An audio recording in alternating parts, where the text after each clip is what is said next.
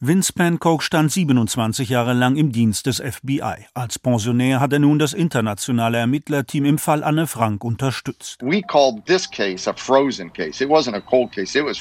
Für den ehemaligen Geheimagenten war dieser Fall kein Cold Case, sondern ein Frozen Case, eine Geschichte, die viel zu lange auf Eis lag. Doch nach fast sechs Jahren intensiver Recherche ist das 23-köpfige Expertenteam davon überzeugt, den Mann gefunden zu haben, der die Familie Frank im August 1944 verraten hat. Vor allem ein anonymer Brief, den Annes Vater Otto Mitte der 50er Jahre erhalten hatte, habe auf die Spur eines jüdischen Notars geführt, sagt Pieter van Twisk, der niederländische Leiter der Untersuchungen. Dies ist die Kopie des Briefes, der in Otto Franks Briefkasten geworfen wurde. Darin behauptet ein Unbekannter, dass das Versteck der Familie Frank verraten wurde, und zwar durch den Notar Arnold Vandenberg. Notaris Arnold van den Berg. Die Existenz des Briefes ist seit Jahrzehnten bekannt, doch viele Historiker hegten Zweifel an der Täterschaft des jüdischen Juristen Juristen, denn angeblich soll Vandenberg die Niederlande schon 1943 verlassen haben.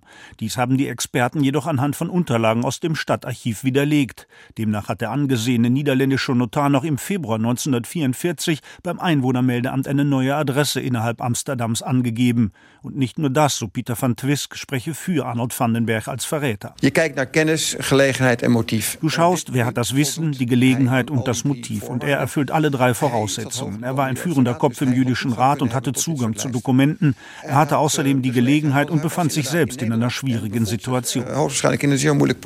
Als Mitglied des jüdischen Rates lebte Vandenberg zunächst relativ ungefährdet, doch 1944 nahm der Druck auch auf ihn zu. Um sich und seine Familie zu schützen, habe er den deutschen Besatzern vermutlich eine ganze Reihe von Adressen untergetauchter Familien zugesteckt, sagt Pencoke.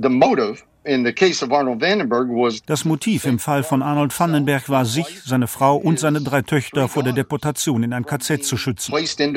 Pankow räumt ein, dass die Vandenberg-Theorie nicht zu 100 Prozent sicher sei, aber zu 85 Prozent glaubt er.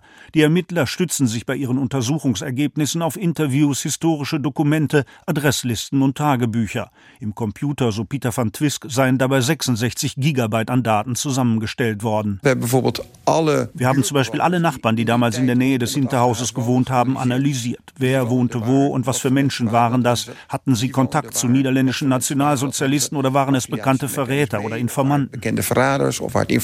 Die Untersuchungen hätten nicht nur den Vandenberg-Verdacht erhärtet, sagt Van Twisk, zugleich könnten durch die Rechercheergebnisse etwa zwei Dutzend andere Theorien ausgeschlossen werden.